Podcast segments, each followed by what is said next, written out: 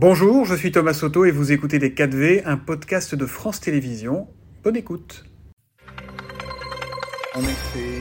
Bonjour à tous. Bonjour, Marie-Lise Léon. Votre nom et votre visage vont devenir familiers euh, des Français dans les prochains mois puisque vous avez succédé à Laurent Berger, euh, le très connu secrétaire général de la CFDT, le premier syndicat français que vous donc dirigez euh, maintenant. Est-ce que, c'est la première question que j'ai envie de vous poser, est-ce que vous êtes réconcilié avec le gouvernement, avec Emmanuel Macron après la, la grande brouille de la réforme des retraites? Alors, le sujet retraite euh, a été un moment important euh, depuis, depuis six mois. Il, il, continue de l'être parce que, parce que quand on parlait retraite il y a six mois, on parlait travail, en fait. Et, et, que le travail doit euh, encore et toujours être le premier sujet de, de discussion, à la fois avec, avec les employeurs, les, les, les, salariés, bien entendu, et puis, et puis l'exécutif. on va parler du sujet travail, mais est-ce que vous considérez que l'affaire, pardonnez-moi cette expression, est, est digérée Est-ce que finalement c'est derrière vous La réforme des retraites, c'est un sujet classé? Vous acceptez maintenant sa mise en œuvre qui commencera euh, à l'automne, on, le rappelle, ou alors vous espérez toujours une abrogation de cette loi lorsqu'il y aura un changement de majorité? Ce qui est certain, c'est que la CFDT ne sera jamais d'accord avec le report de l'âge légal. On est passé de 62 à 64. Ça va être effectif euh, au 1er septembre. Euh, la question maintenant, c'est de savoir comment euh, tous les salariés qui sont directement concernés, tous les travailleurs vont pouvoir aller jusqu'à 64 ans. Donc le, sujet est toujours, le sujet est toujours sur la table et, la question numéro un lorsqu'il s'agit de ce report de l'âge, c'est la question des conditions de travail. Des conditions de travail, on, voit sur ces images, vous avez rencontré avec d'autres leaders syndicaux la Première ministre au, début du mois, Elisabeth Borne, vous avez senti une nouvelle écoute par rapport à, ces sujets-là, et en particulier euh, sur le travail. Je sais que dans vos revendications, il y a la question de la pénibilité. Vous voulez voir revenir les critères de pénibilité. Il y en a dix, je crois.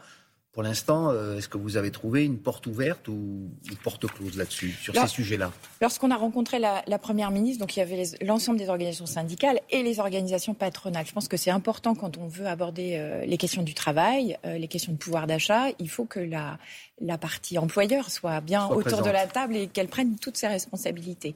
Après, on a posé un certain nombre de, de demandes, de sujets qu'on veut voir abordés, dont euh, la question euh, effectivement de la pénibilité, la question euh, des parcours professionnels, de l'emploi des seniors, parce que lorsqu'on dit il faut travailler plus longtemps, euh, on sait qu'il y a un, enjeu de garder les seniors dans l'entreprise, et, je pense qu'aujourd'hui c'est un, droit que doivent avoir les, vous avez entendu une salariés. De la part du gouvernement Aujourd'hui, ils nous disent qu'ils sont prêts à nous laisser euh, négocier sur un certain nombre de sujets. Je pense notamment à l'emploi des seniors, où là les employeurs doivent aussi prendre leurs responsabilités. Euh, la question, c'est est-ce qu'on aura bien toutes les marges de manœuvre? On aura la, la réponse fin août, début début septembre puisque le, le gouvernement doit nous, euh, nous adresser des orientations sur lesquelles ils nous attendent. Et donc, on verra à ce moment-là si c'est euh, si c'est bien le cas. En attendant ces orientations, Marie-Lise Léon, vous avez écouté, j'imagine, le, chef de l'État, le président Macron, hier, dans ses interviews dans les journaux de 13 heures. Il n'a pas beaucoup parlé de dialogue syndical, des syndicats.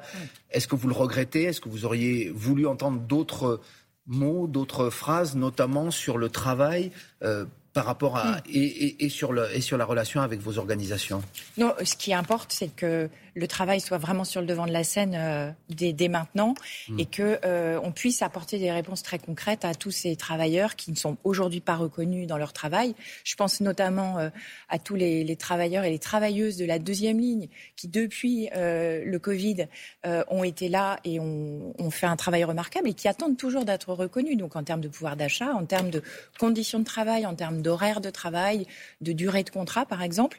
Donc ce qu'on attend euh, de, véritablement de l'exécutif, c'est qu'il fasse toute cette place au travail et qu'il puisse y avoir vraiment des discussions. Euh, voilà, qui parle ou pas des syndicats, ça m'importe peu. Moi, je veux qu'on parle du travail. L'objectif du plein emploi, euh, est-ce que vous le partagez avec le gouvernement? La réforme de Pôle Emploi, justement, mm. qui va être transformée en France Travail, les nouvelles conditions d'obtention du RSA. On sait que pour vous, ce ne sont pas des progrès. Alors, il y a plusieurs choses. Il y a la question de la création de France Travail. Au-delà de ça, euh, l'idée, c'est de euh, se dire comment on accompagne mieux tous ceux qui sont en recherche d'emploi. Donc moi, je partage tout à fait cette, cette idée de, euh, et cet objectif. Allons vers le plein emploi. Mais ça veut dire quoi le plein emploi? Est-ce que c'est un pourcentage de euh, personnes euh, qui ne travaillent pas? Est-ce que euh, et, ou est-ce que c'est faire en sorte que chacun et chacune Aujourd'hui, on dit il y a, il y a un peu, on est autour de 7% de chômage. Ça veut dire que c'est plus de 5 millions de personnes qui n'ont pas d'emploi. Qu'est-ce qu'on propose à ces 5 millions de personnes de façon personnalisée, puisqu'on a tous des besoins différents pour retourner vers ou aller vers l'emploi? Et donc, c'est ça qui est intéressant et les réponses que... vous entendez jusqu'à présent, en particulier sur le RSA, dont les conditions on a des réponses extrêmement vont être changées si le gouvernement va au bout de son projet. Il y a une ambiguïté euh, assumée de la part de l'exécutif de, euh, de, de, ne pas toujours répondre à qu'est-ce que c'est, qu'est-ce que cette conditionnalité euh, du RSA. On a beaucoup entendu parler des 15-20 heures d'activité. Est-ce que c'est de l'activité en termes d'accompagnement? Est-ce que c'est de l'activité en termes de, de travail, voire de bénévolat? Pour le moment, le, flou euh, reste extrêmement important. Vous y êtes favorable. Nous y sommes opposés. Le RSA est un revenu de, solidarité nationale. Donc, il ne doit avoir aucune contrepartie selon vous? Il doit, avoir des, il doit y avoir des droits et des devoirs. Ce qui existe déjà aujourd'hui pour les bénéficiaires du RSA, ils signent un contrat d'engagement. Et, et aujourd'hui, je trouve qu'on parle beaucoup de leurs devoirs, assez peu de leurs droits. Et le premier de ces droits, c'est d'être accompagné correctement. Alors un conflit social bien particulier est en train de s'étendre au sein de la police nationale. Est-ce que vous comprenez euh, les syndicats de police La CFDT est, loin d'être majoritaire mm. euh, parmi les policiers. Euh, et, même le directeur de la police nationale hein, qui proteste contre la détention provisoire d'un des leurs à Marseille que la justice a décidé d'écrouer. Il y a un conflit social qui se propage aujourd'hui mm. avec de nombreux policiers qui se mettent notamment en arrêt maladie. Qu'est-ce que, qu'est-ce que vous en dites à la CFDT Moi, je pense qu'on n'est pas sur les vraies questions. En fait, le vrai sujet, c'est la question des conditions de travail des, policiers en exercice. Et je pense que le débat autour de la détention provisoire euh, ou euh, des arrêts maladie euh, ne sont que les symptômes, en fait, de, de, ce, de cette difficulté à correctement exercer son métier.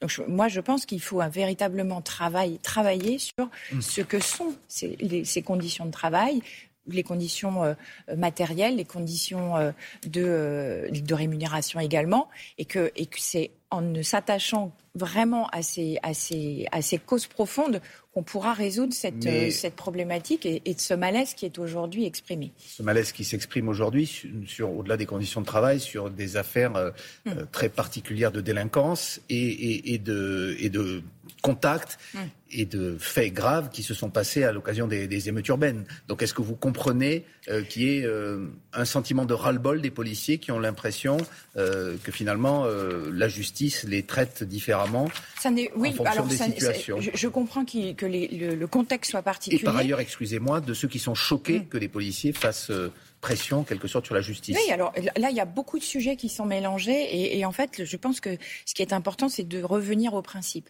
Il y a, une difficulté d'exercice du métier euh, de, la police aujourd'hui, avec des, événements euh, tout récemment euh, d'une extrême violence, auxquels ils ont dû faire face. Et en même temps, on a un responsable qui, qui, explique, qui va sur cette, qui s'exprime sur cette question de la détention provisoire. Moi, je suis extrêmement attachée au principe d'un maintien de l'ordre républicain. Un maintien de l'ordre républicain, ça veut dire que le droit doit s'appliquer à tous et à toutes de la même façon. Et je pense que aller sur ce terrain n'est absolument pas une réponse à la question fondamentale des conditions de travail des policiers.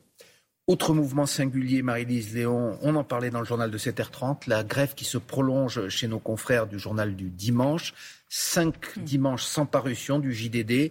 Euh, la direction de ce journal incarné par Jean-Luc, euh, par Arnaud Lagardère, excusez-moi, mais euh, Vincent Bolloré, on sait dirige aussi ce, groupe, hmm. a confirmé la nomination de Geoffroy Lejeune, ce journaliste venu d'un organe qualifié d'extrême droite.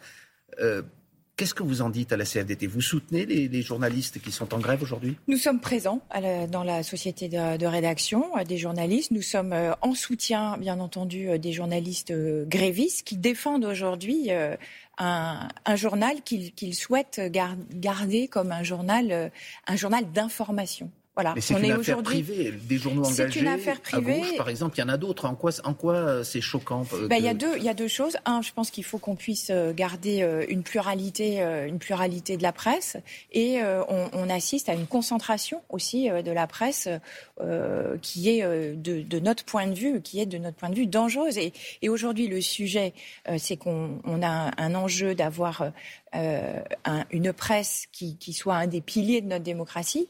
Et je pense que la, la, presse doit aussi être euh, dans un fonctionnement démocratique, c'est-à-dire que lorsqu'une rédaction ne souhaite pas euh, se voir imposer quelqu'un, il faut qu'elle puisse avoir les moyens de contester et d'expliquer pourquoi elle est, on entend ce matin que vous allez la Nous sommes en soutien, absolument. Cette rédaction. Merci beaucoup, Marie-Lise Léon, nouvelle secrétaire générale de la CFDT. Et on vous reverra souvent bientôt. dans les prochaines semaines. Merci beaucoup. C'était Les 4V, un podcast de France Télévisions. S'il vous a plu, n'hésitez surtout pas à vous abonner. Vous pouvez également retrouver tous les replays en vidéo sur France.tv.